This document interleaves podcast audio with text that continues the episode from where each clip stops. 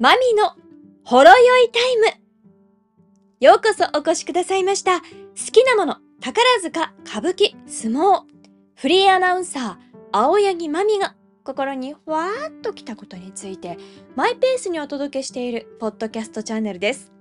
最後までお付き合い、よろしくお願いします。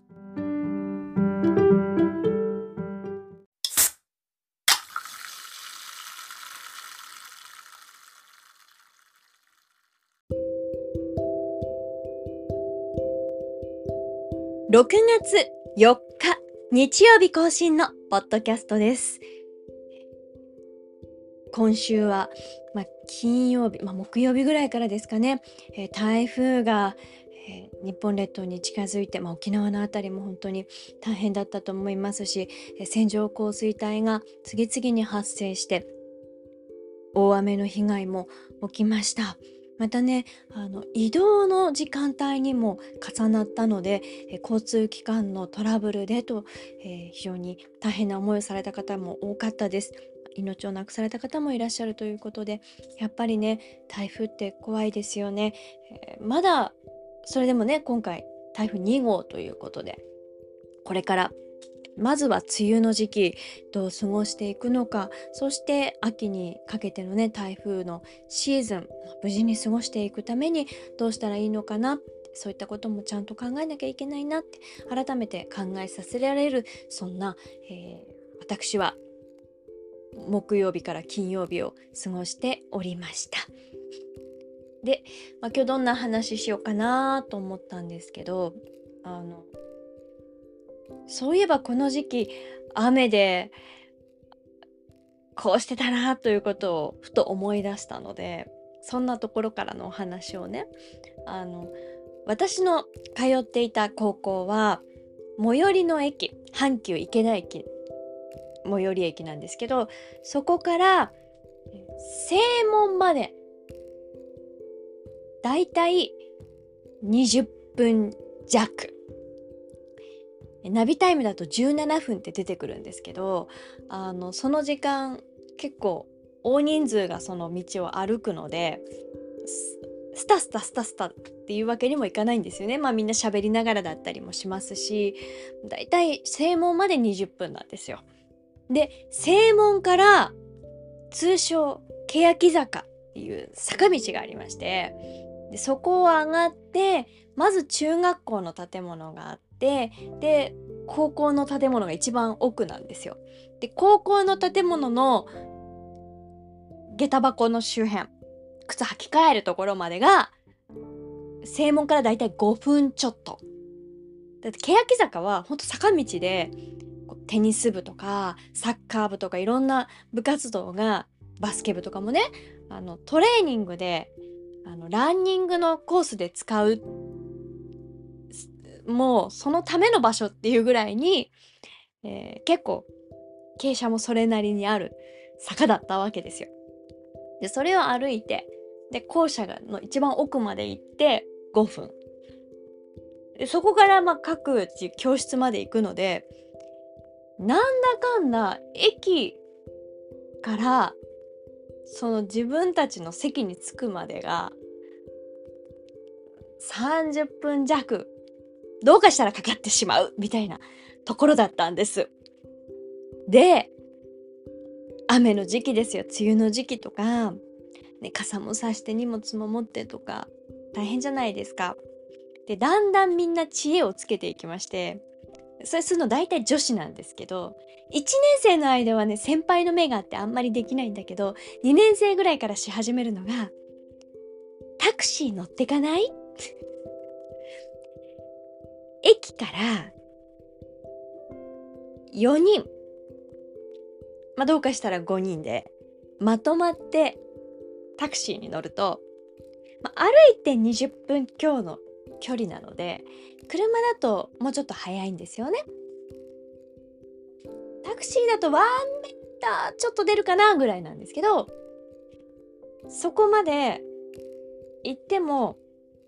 分乗していけば分乗しないってみんなで言ってたんですけどみんなでお金出し合ったらその日のねなんかジュース買うの我慢すればいいやぐらいの金額でタクシーに乗れちゃうわけですよ。それをしてました。だって雨に濡れるじゃんみたいな。でも毎回はしないんですよ。本当に土砂降りの時そうしてましたね。あの高校になると大雨警報とかでは休校にならないんですよね。暴風警報が出ない限りは。なのでかなり雨がひどい時はそれをしてたなって思ってでそのどんどん度胸が出てきてそのいや門の前で降りるなんてことはしなくてあのちょっと欅坂を上がりきったところが少しロータリーになってるところがあるんですよ。えその時はあの給食給食室あ食堂？そうだ 学食がそのそばにあったのでそこに下ろしてもらうそうするとあの中学校とかの教職員の先生にも見られない職室からも見えない場所で、えー、学校のせ高校の先生たちにも当然見つからない先生たちの駐車場はあるけれども先生たちはもっと早くに学校に入ってるから見つからない。別に校則を破ることはしていない。というところでねそれをしてたなっていうのを思い出します。なんかこの梅雨の時期のちょっとした思い出ですね、うん、まあもちろん先生たちもそういう生徒たちがいるのはご存知ででも別にそれが、うん、お前らちゃんと歩かなきゃダメじゃないかみたいなことはおっしゃらないんですよ。合理的にまあそれでお金も払っていけるんだったらまあいいよって。で校舎のね横付けまでしてないっていうところでまあ多めに見てくれてたのかなって思います。ただ今はどうなってるんでしょうね。あの、まあ、学校のね警備というのが大変厳重になってきている時代ですので今だったらそうやって車で上がれるのかな。多分もうそれはできなくって門の手前で降りてるのかなってそんな気がしますそれでねその雨の時の思い出でちょうどこれぐらいの時って中間テストありますよね。で、えー、中間テストの準備とか試験期間になったりする時に1年生の最初の時だったら結構ねあどうしようかちゃんとしなきゃとか頑張らなきゃとか思ってたりもするしあの教科書とかはそういった勉強するための道具も結構持ち帰ったりとかしてるんですけど2年生ぐらいになってくるとあのロッカーに置くっていうことをし始めるんですね。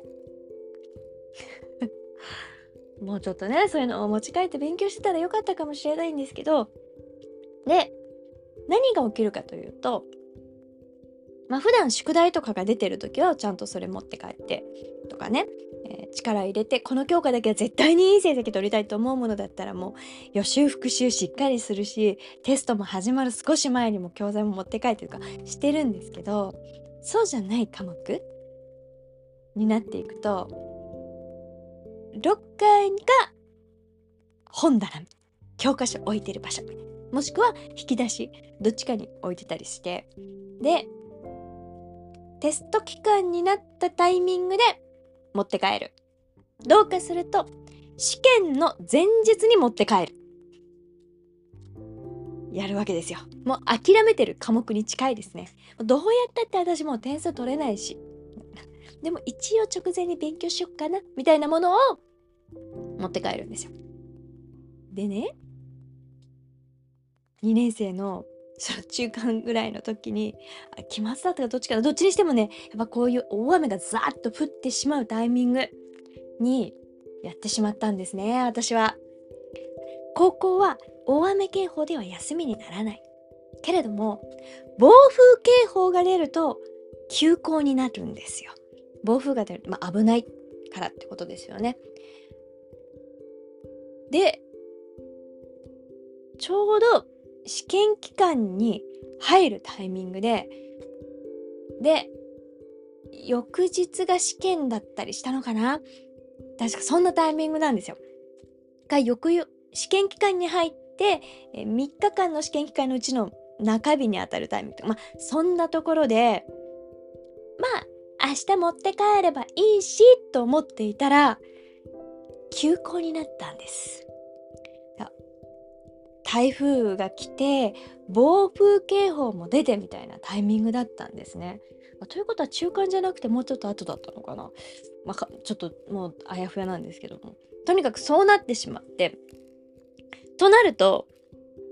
やばい今日一日勉強できるやったーって思うんですけどそのための道具が学校にある。やっちゃったと思って。で父におね父に「パパお願いあんねん学校に連れてって」どうした？試験勉強の道具学校に置いてきた。で父に会社行く前に送ってもらって。でそんなにだからまだ暴風警報とか出てても風強くなかったんでしょうね。ねとにかく学校まで送ってもらってその頃はまだまだ警備的にも大丈夫だったのでいつものタクシーとかで降りるのと同じように学食のそばまで連れてってもらってキャンパス行ってそしたら先生と出会っちゃってなんで先生歩いてるんだろうと思ったんですけどまあねあの門はあの建物が開いてて、まあ、入れるんですよね。玄関とか先生たちもいらっしゃるので「青柳お前どうした？なんで来てる?」試験勉強の道具置いてたから取りに来た ごめんなさい 何やってんねん？って先生にも言われながら、だって、今日持って帰れると思ってて、もう 取りに来たんです。取りに来ただけでも許して。で、取りって帰って、で、さすがに父も会社に行かなきゃいけないので、あの、池田駅で降ろしてもらって、で、父は会社に行く。私はそこから家に帰るってことをしたっていうね。もう忘れられない大雨にまつわる思い出ですね。であの昨日あ昨日じゃないですね、えー、金曜日もねツイッター見てると休校ってキーワードで見るとなんで大雨警報でも学校あるんやろとか予言からが休校になってるけど私は3限までやとかなんかいろいろ載っててあ学生の思いはいつも一緒だなと思うんですけどね。今だとねやっぱり計画的に鉄道も運休とかが出てきてますので大学の授業などもね変わっていきますけど、ね、一昔前までは本当に大雨警報ぐらいだったらやるよみたいな多かったですよね 高校もだからそんな感じでねなんか私にとっては忘れられない学校の休校と雨っていう思い出です。ね、学生の皆さん試験勉強は計画的にやっていきましょうね。これって仕事仕事でも言えますよね。明日できるからと思って伸ばしてると明日不測の事態でできなくなることってそれなりにあったりするのでできることは早め早め早めに終わらせていく。これは仕事をしていく上でも鉄則かなとそのようにも思います。これからのね梅雨のシーズン無事に乗り切ってまいりましょう。ということで、マミのほろ酔いタイム、そろそろお開きにいたしましょう。私は毎週日曜日朝10時から M ラジ、MBS ラジオ、日曜こんちゃんおはようさん。こちらで番組アシスタントを務めております。そして毎週金曜日には FM 宝塚で宝塚レディースサロンこちらを担当しておりますこちらはお昼12時半からの放送ですインターネットの FM 宝塚のウェブサイトからお聞きいただけますのでどうぞアクセスしてくださいねそれではまた来週この後も素敵な時間お過ごしください。